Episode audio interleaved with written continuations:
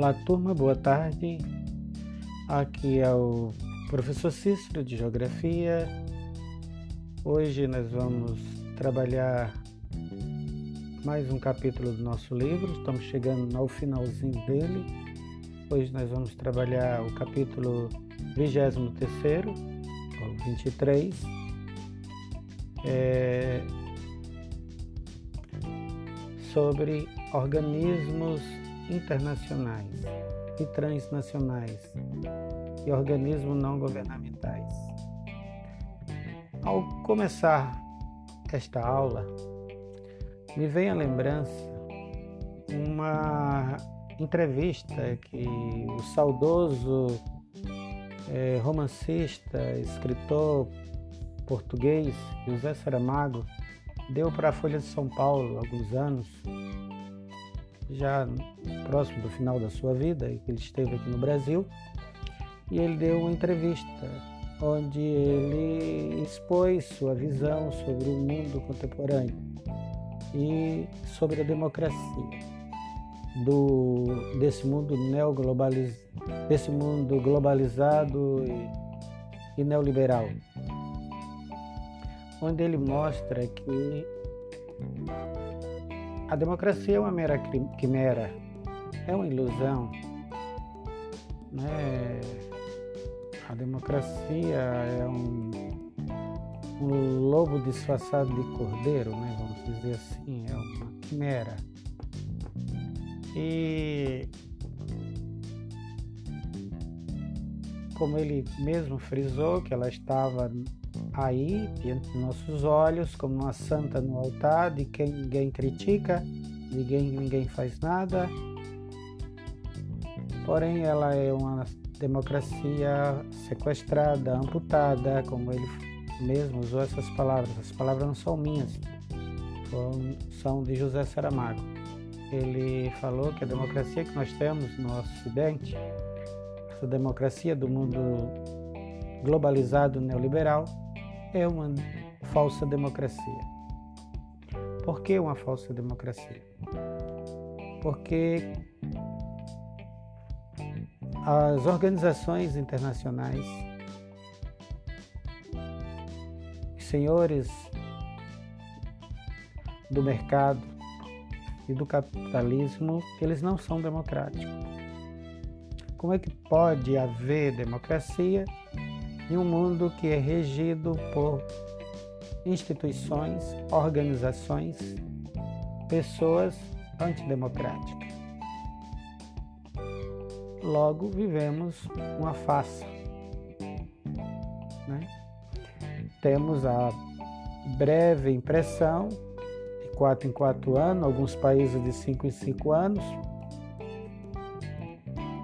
de quatro no caso do Brasil, de quatro em quatro anos, tanto para o executivo quanto para o legislativo, tem uma mera impressão que tiramos alguém que não gostamos e, colocamos alguém que porventura iremos gostar. Essa é a, a grande face. E quanto à cidadania, o que, é que a gente observa? É que incutiram na cabeça das pessoas, não só, isso não é coisa apenas do, cap, do mundo periférico do capitalismo de um país provinciano, um gigante de pé, dos pés de barro como o Brasil, não. Isso existe até entre os menos favorecidos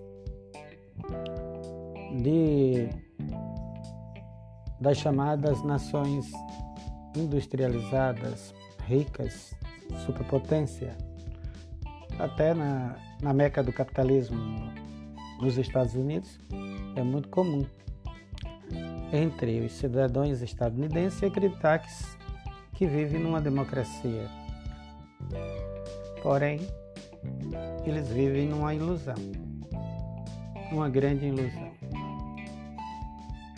Esse é o que nós vamos tratar: organismos internacionais e transnacionais e governamentais no mundo globalizado e neoliberal no mundo em que vivemos. Os organismos financeiros internacionais, ou seja, o mercado financeiro. Como nós vimos em capítulos anteriores, o capitalismo ele teve várias fases. A primeira fase do capitalismo, que alguns historiadores costumam chamar de fase embrionária, é o mercantilismo, é a fase do, do capitalismo mercantil. Mais tarde, com o advento da indústria, o capitalismo se torna industrial. Os barões, os senhores, os grandes capitalistas é,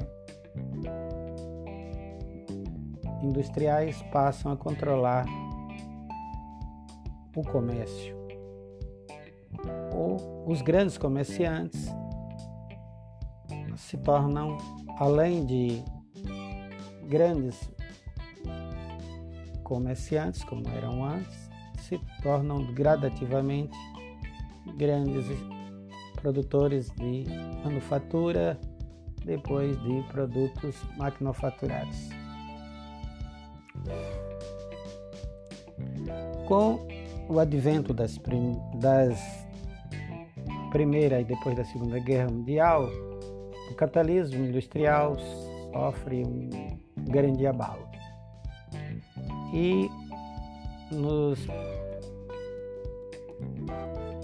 nos anos que se seguem, de forma gradual e constante, os financistas, os, os senhores do mercado financeiro começam a ganhar hegemonia. E da década de 80 do século passado até os nossos dias, o capitalismo deixa de ser um capitalismo industrial e passa a ser um capitalismo financeiro, onde comerciantes, produtores agrícolas e governos dependem desses senhores todo-poderosos, todos poderosos desses grupos, dessas corporações nacionais, transnacionais, né, que mandam no mundo, né, as chamadas corporações. Até mesmo no capitalismo central, é, quem dita as normas são as corporações. Voltando a falar dos Estados Unidos da América. Nos Estados Unidos da América, quem dita as normas são as grandes corporações. Não são os não são os a sociedade mas sim as corporações e o mercado financeiro. Por isso, não devemos ter muitas expectativas com as eleições desse ano nos Estados Unidos, se vai ser o John Biden ou se vai ser o, o Donald Trump que vai vencer as eleições. E para nós latino-americanos não vai mudar muita coisa. A única coisa que pode mudar com John Biden é que sua política pode, poderá, talvez, tudo indica, menos agressiva, mais cordial, beirando a um, a um tratado de cavaleiros ou de entre com os primos pobres do sul. Né? Enquanto se for o famigerado Donald Trump que vence as eleições esse ano, vai continuar essa política de imperialista voltada para controlar e dominar, impedir é, que alguma nação sul-americana ou da América Central é, tenha a pretensão de ter soberania, autonomia diante deles. Organismos financeiros internacionais, quer dizer, os bancos. Duas importantes instituições financeiras internacionais foram criadas na Conferência de Bretton, Bretton Woods, realizada em 1944, para reorganizar a economia capitalista após a Segunda Guerra Mundial. O Fundo Monetário Internacional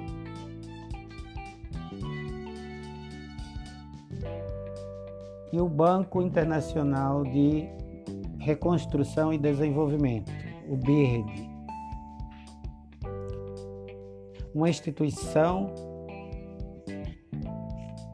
é, do Banco Mundial, ou seja, é como se fosse uma extensão do Banco Mundial. E nenhuma dessas organizações são democráticas. Voltando a lembrar José Saramago. Como é que pode dizermos que teremos democracia em um mundo regido por organizações, instituições e governos que não são democráticos? Porque o capitalismo, na essência, não é democrático. Se ele for democrático, ele, ele morre. Porque é da exploração dos menos favorecidos. As nações mais poderosas exploram as nações mais pobres e dentro das nações ricas e até e na, dentro das nações pobres, os mais ricos mantêm sua riqueza através da exploração dos menos favorecidos. Esse é o é assim que funcionam as coisas. Como é que podemos falar em democracia em um mundo onde o homem é o lobo do próprio homem?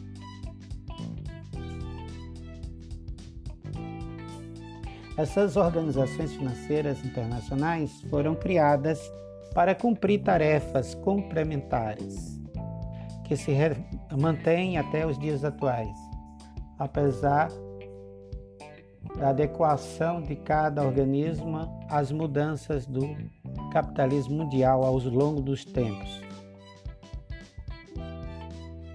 Enquanto o Fundo Monetário Internacional se encarrega do setor financeiro mundial, o Banco Mundial é responsável por, por, por projetos de longo prazo que visam o desenvolvimento de países membros, a redução da pobreza no mundo. Isso é a cantilena, né? Nós sabemos que uma das medidas impostas pelo Banco Mundial aos países que mergulharam de cabeça no neoliberalismo é corte de gastos. Ou seja, corte de gastos na educação, corte de gasto na saúde, corte de gasto na segurança pública, na moradia popular. Ou seja, daí pelo qual a cantilena de alguns políticos brasileiros de direita e de extrema direita no Brasil e em outros países da América Latina, África e Ásia, que o Estado tem que ser pequeno, tem que ser mínimo, porque tem que sobrar superávit, tem que sobrar dinheiro que é para pagar a rolagem de dívidas, dívidas com essas instituições financeiras. Dívida essas que é, essa, esses organismos obrigam determinados governos em determinados lugares do capitalismo periférico a contrair.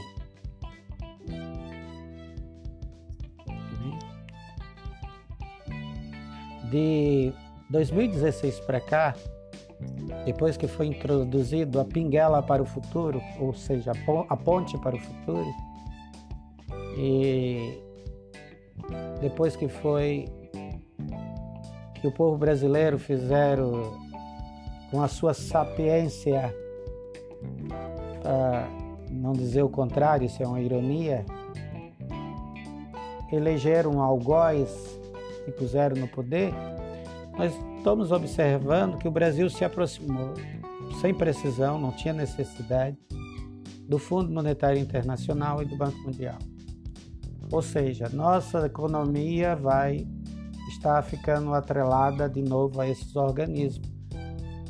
Além das medidas de autofragelação ou de auto ou seja, estão destruindo, estão destruindo o Estado brasileiro. Né? Nossas estatais estão sendo sucateadas e retalhadas em pedaços e vendidas a preço de banana podre.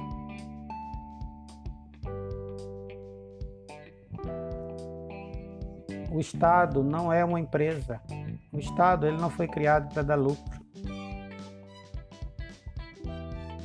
O Estado ele tem que existir em função da nação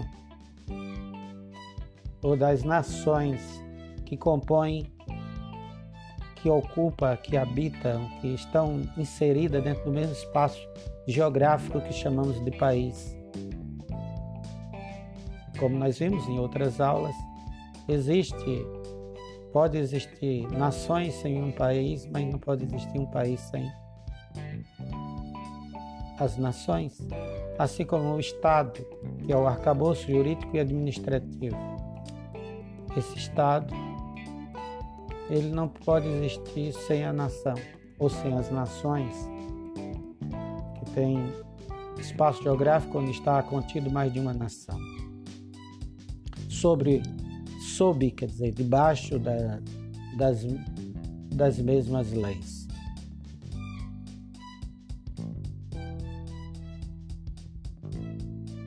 Com, por isso,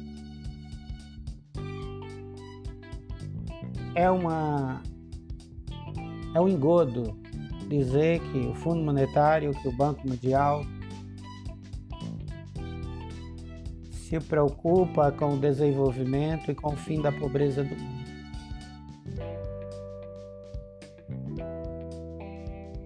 É a mesma coisa que você acreditar em Papai Noel, em Mula Sem Cabeça, Boitatá e, e o Capetinha na Garrafa, como os mineirinhos acreditam.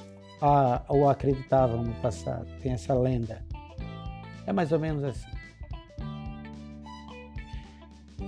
Com a globalização da economia, essas instituições deveriam contribuir para a diminuição das diferenças entre ricos e pobres de tal forma que a expansão econômica beneficiasse igualmente ambas as partes do planeta Terra, diminuindo a distância entre a periferia do capitalismo e, os, e o capitalismo central.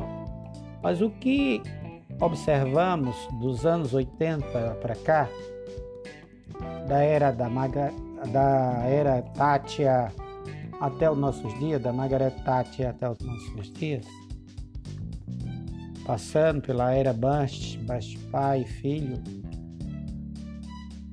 é que esse abismo só aumentou entre as nações ricas e as nações pobres e dentro do próprios e das próprias, de próprias nações ditas ricas e industrializadas e potências militares, começou a surgir bolsões de misérias, ilhas de miséria.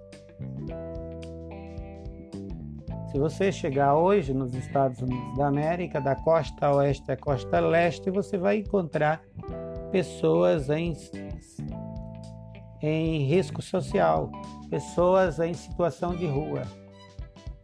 Aí você poderia dizer, ah, professor, mas são imigrantes, né? Africanos, asiáticos, é, ou latinos. É, a maioria são. Mas você irá encontrar também afro-americanos, grande quantidade. Vocês irão encontrar até anglo-americano. Tá? Por isso, é, o mundo globalizado não e neoliberal, capitalismo neoliberal é a forma mais perversa e mais selvagem de capitalismo de todas as suas fases, desde o mercantilismo, passando pelo capitalismo industrial até nossos dias.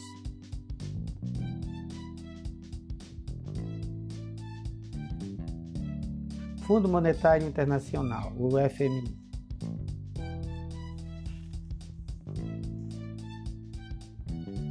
Quarenta e quatro países participam da participaram da criação deste fundo. Ele foi criado em 1944. Desses 29 assinaram um conselho constitutivo do organismo em dezembro de 1945. Em 2016,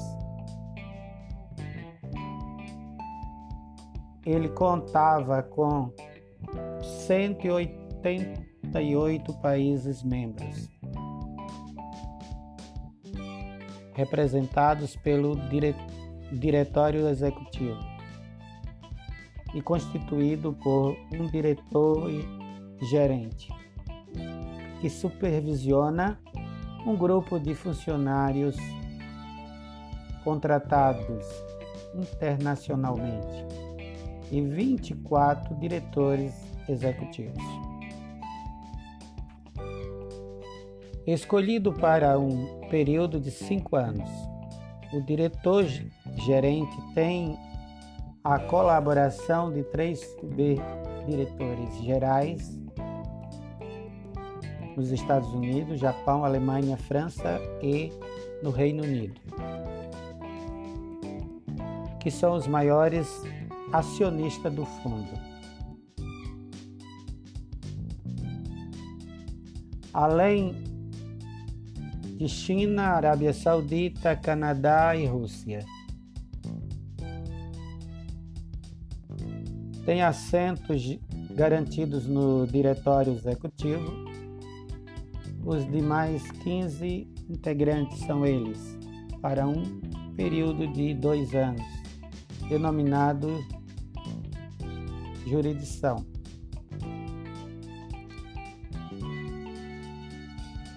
A autoridade máxima da instituição é a Junta dos Governadores, composta de representantes de todos os países membros na qual destaca-se o Comitê Monetário e de Finanças, CMF, o Comitê para Desenvolvimento e constituído pela Junta de Governadores do Fundo Monetário Internacional e do Banco Mundial.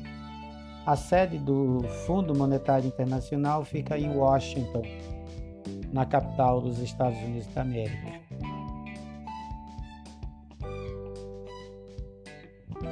os recursos do Fundo Monetário Internacional. Quando ingressam no Fundo Monetário Internacional, os países compram cotas de participação. Os recursos provenientes dessas, dessas cotas e posteriormente revisões formam o capital do Fundo Monetário. O número de cotas de um país dá a dimensão da sua força na economia mundial.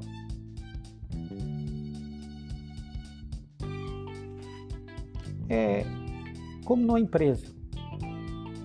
Você entra, você tem uma empresa, existe uma empresa, ela vende, ela vende ações.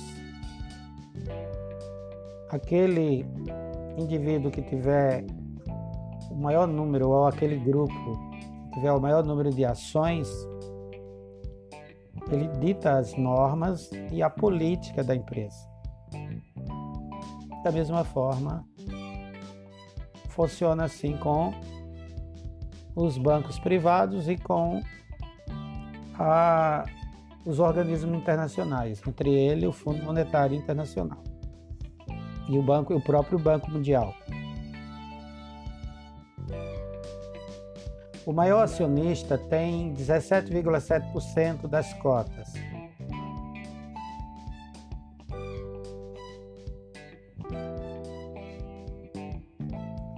E o menor acionista é um arquipélago chamado Tuvalu, situado a noroeste do, da Oceania, que possui apenas 0,001% do número de cotas do Fundo Monetário Internacional. Pois as votações é, é feita a partir do valor da cota. Ou seja, é um voto censitário. Quer dizer, só aquele só vota os mais ricos, só decide o futuro da organização financeira e automaticamente o futuro do mundo, já que essas organizações ela decide como será o mundo, eles decidem o mundo que eles querem, impõe isso para o resto do planeta. Ou seja, os mais ricos, Estados Unidos, Inglaterra, Canadá, Alemanha, França, Japão, eles determinam a política do, da organização financeira. E aqueles que têm uma cota muito baixa, muito ínfina, muito ínfima, muito pequena, eles não têm direito nem ao voto. A dependência dos países devedores do Fundo Monetário Internacional. Os países podem recorrer ao Fundo Monetário, mas têm de obedecer às diretrizes do fundo. Assume a forma de serviços prestados. Um país que deve ao Fundo Monetário Internacional é mais ou menos assim: ele tem que seguir uma cartilha, onde o Fundo Monetário Internacional determina qual tipo de política social ele deve fazer. Né? Ele tem que ser austero nos gastos, não pode investir em educação, não pode investir em saúde pública Não pode isso, não pode aquilo.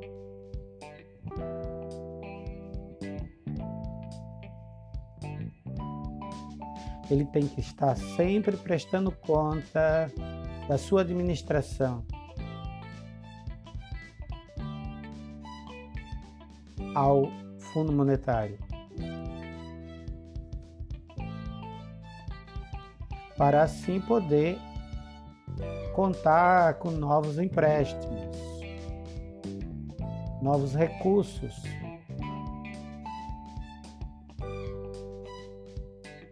O FMI oferece assessoria aos governos de países em crise.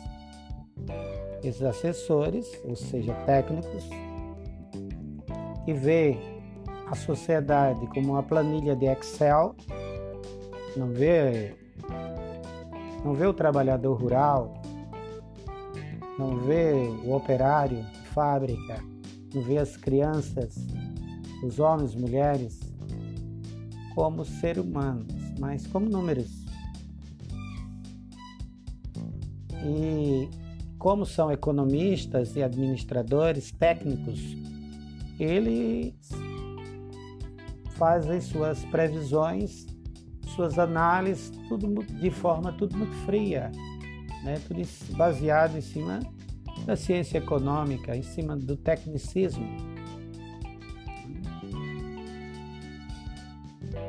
E esses governos que estão atrelados e mergulhados até o pescoço e manipulados, eles têm que obedecer.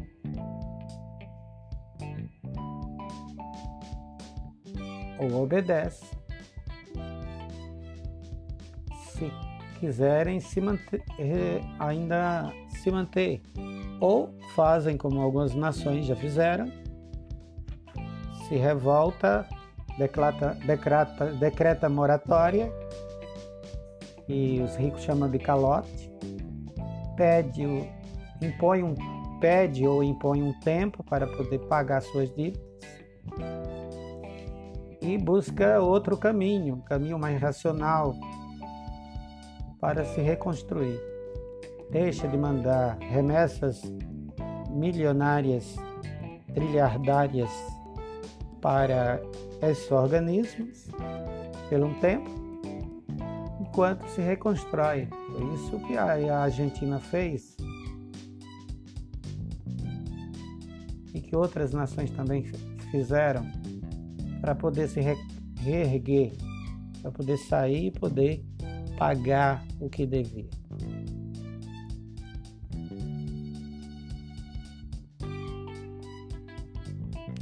O Fundo Monetário também se ocupa do macro, da macroeconomia dos países.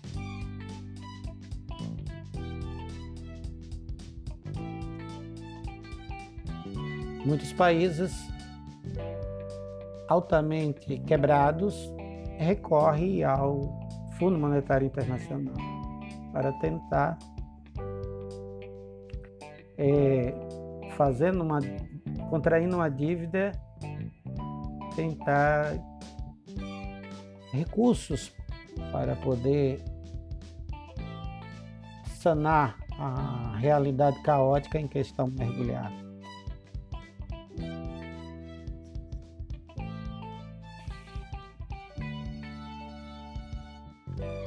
Os técnicos do FMI avaliam a, as condições gerais da economia e os gastos com realização ações sociais, ou seja, projetos sociais, políticas sociais, o consumo e a dívida pública daquele país, os investimentos empresariais possíveis no presente e os futuros o produto interno bruto e as viabilidades de melhorá-lo. E a questão da mão de obra, emprego, inflação e a balança de pagamento de funcionários públicos e privados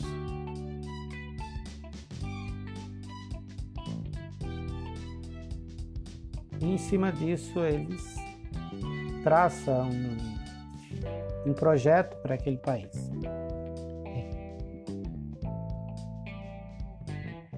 E remete à posição externa do país, às suas relações econômicas com o restante do mundo. Ele avalia isso aí, qual o potencial desse país. Feita essas avaliações, o Fundo Monetário internacional estabelece metas a esse, a esse futuro devedor ou a esse devedor. Essas metas que devem ser cumpridas rigorosamente. Inclui salários, mercado de trabalho, câmbio, política de juros, até mesmo crescimento econômico compatível com a meta estabelecida. Quando se fala de salários,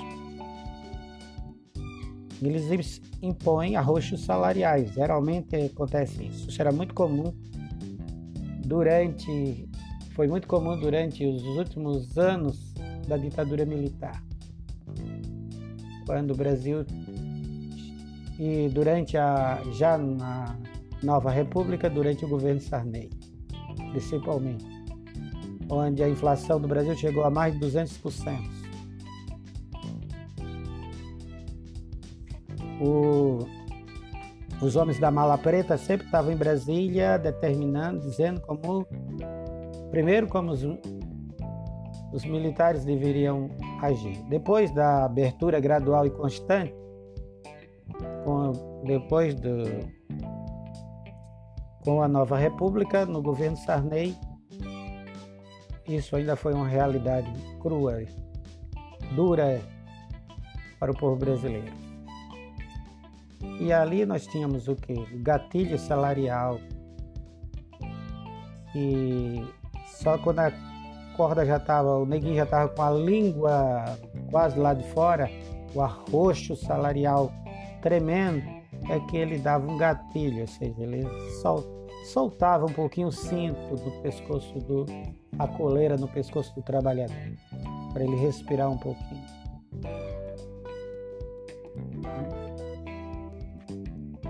impostos e mais impostos.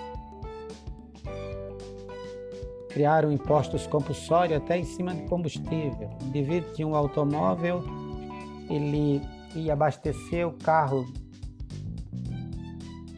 e, e botava um selinho, tinha um selinho que botava no para-brisa do automóvel.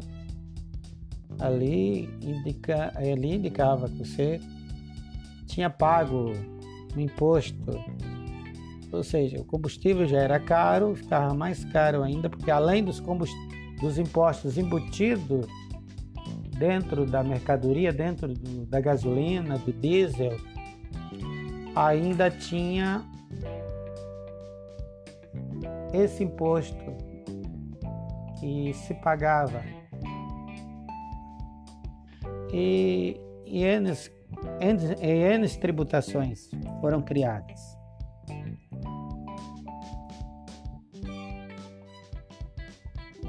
Câmbio, né? a regulação do câmbio da moeda em frente ao dólar, isso tinha que seguir a cartilha do banco, do, do a cartilha do FMI, do Fundo Monetário Internacional os economistas do país, no caso, no período militar, que foi o Delfim Neto, não podia tomar medidas que contrariasse o, o que estava rezando, estava explícito na cartilha do Fundo Monetário Internacional.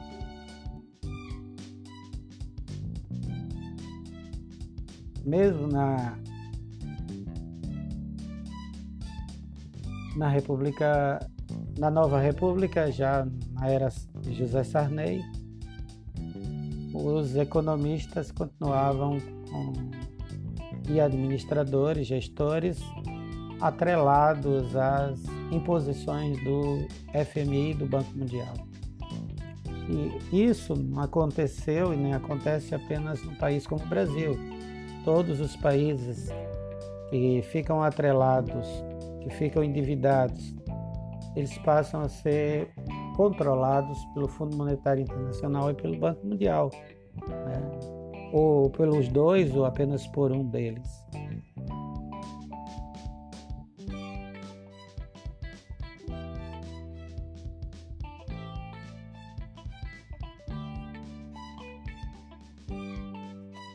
O Brasil é membro do, F, do FMI, ou seja, é um acionista desde 1946, mas é um pequeno acionista, né?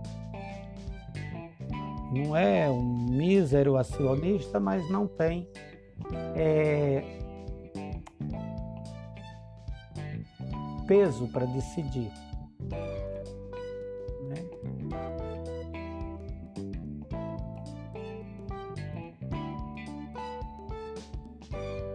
De 73, janeiro de, de, de outubro de 73 a janeiro de 74, houve o grande, a grande crise da OPEP, né, a crise do petróleo. A razão dos altos preços no mercado internacional. Os mais penalizados de todos no mundo foram os países não produtores de petróleo, já que eles se reuniram e impuseram preço para o mundo né, do barril de petróleo. E o Brasil, naquela época, ainda não era autossuficiente. Né? Naquela época, o Brasil, a Petrobras ainda estava em formação, em em crescimento, em se estruturando, apesar que até mesmo indivíduos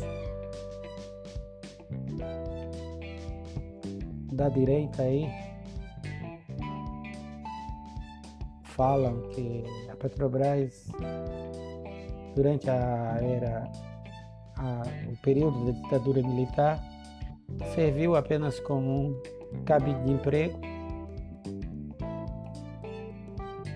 para os apadrinhados, as eh, escumpichas dos, dos generais e como que as administrações não tinha nada de transparente nem de honesto, ou seja, não tinha aquela aquele empenho de grande, de grande desenvolvimento, crescimento. Primeiro porque, como poderia, se a economia brasileira estava atrelada à economia norte-americana. E outra, não interessava ontem, nem hoje, nem nunca irá interessar aos, aos, às corporações estadunidenses, ao governo de Washington, que a América Latina fique emancipada, soberana, livre do controle estadunidense, do grande capital americano e, né? e outras também, outras economias do mundo têm certa influência e interesses no Brasil. Não vê, não iria, não vivia com bons olhos é tal emancipação. E o próprio governo militar brasileiro não tinha essa pretensão de sair do alinhamento político com Washington. Né? E devido tal milagre econômico, que de milagre não teve nada, que foi um engodo. Depois, quando passou a ditadura militar e veio a nova república, os brasileiros pagaram a conta com juros e correções monetárias. Né? Devido tal milagre econômico, o Brasil quer a injeção de dólares para poder maquiar, encobrir a a incompetência e a má administração é, dos militares. E o Brasil se endividou bastante a partir da década de 70. Contraiu grandes empréstimos, tanto do banco, diretamente do Banco Mundial, quanto do Fundo Monetário Internacional.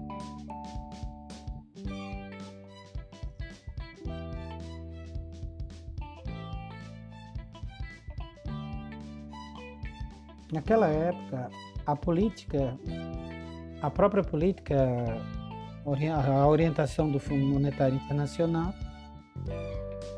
não era essa política de hoje, política financista, né, do câmbio, essa coisa toda, especulação financeira.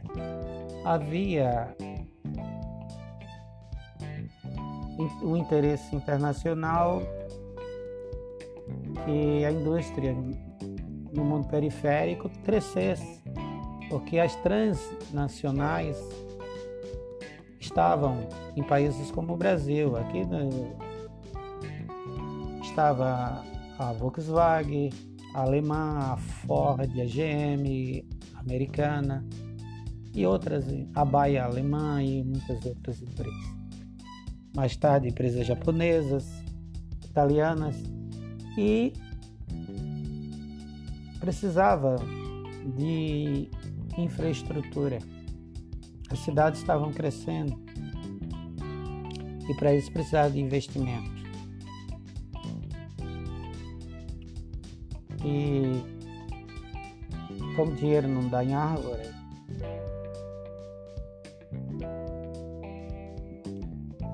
e como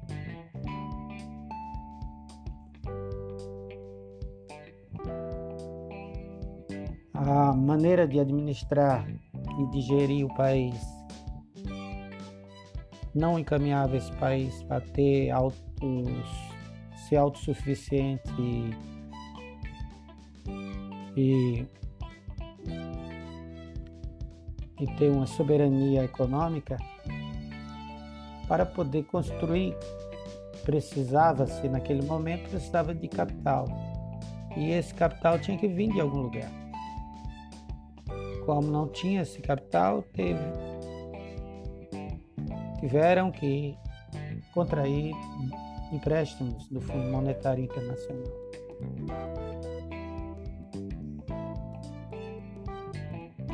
Daí a ilusão que com os militares o Brasil cresceu, o Brasil desenvolveu, né? que houve um enriquecimento. É, houve um enriquecimento de uma minoria privilegiada. Ou seja, o Brasil produziu ricos, não riqueza para todos. Ou seja, houve uma concentração da renda nas mãos do povo. Como ainda hoje continua. Mesmo depois da nova república, mesmo depois da, da Constituição Cidadã que eles desejam destruir, apesar dela não ser a, a sonhada, desejada por quem ama esse país e quem tem juízo e deseja um país soberano, próspero e feliz para todos. Mas eles acham que ela é muito avançada para os gostos deles e tem que ser retirado muita coisa que para eles é entrável, já que eles querem um estado mínimo para o povo e um estado máximo para os ricos.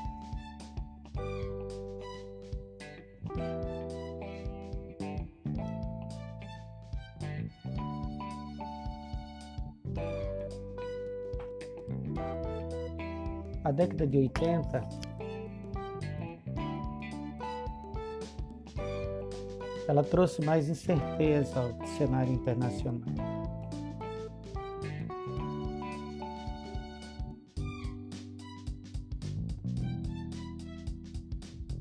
Havia uma instabilidade política no Oriente Médio, a crise econômica na Polônia em 1980 moratória no México, guerra da, das Malvinas, na América do Sul, no extremo sul, entre, entre, entre Argentina e, Brasil, e Inglaterra, perdão, entre Argentina e Inglaterra, a Guerra das Malvinas.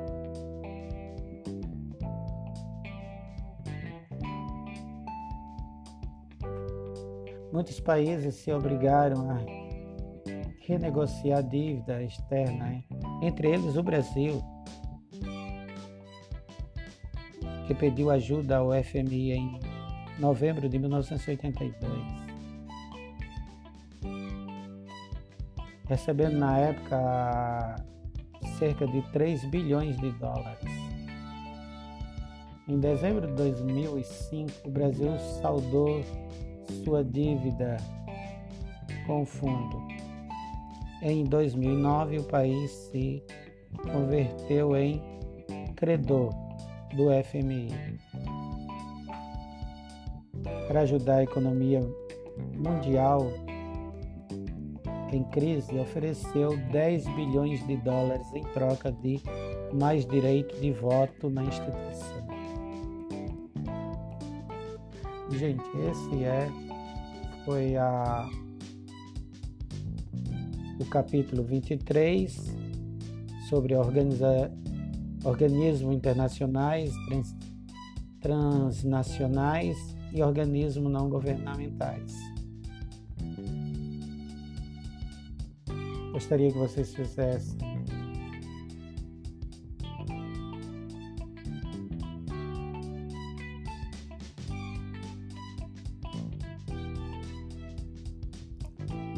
exercício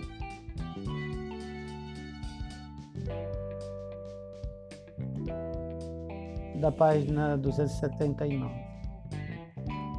Até a próxima aula.